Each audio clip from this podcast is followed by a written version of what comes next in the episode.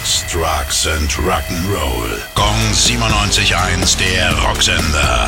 Rock News. Jethro Tull haben ein neues Plattenlabel, über das auch das kommende Album veröffentlicht werden soll. Inside Out Music ist ein deutsches Label, das sich vor allem dem Progressive Rock verschrieben hat. Das anstehende Album heißt The Zealot Gene und ist das erste seit knapp 18 Jahren. Darüber hinaus gibt es aber nur sehr wenige Infos. Als Release ist das Frühjahr 2022 angedacht.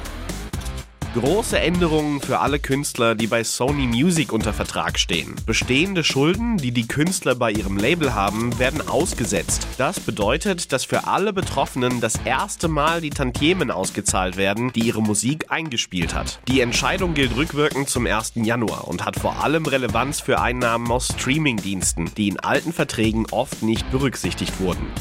Gong 97.1, der Rocksender.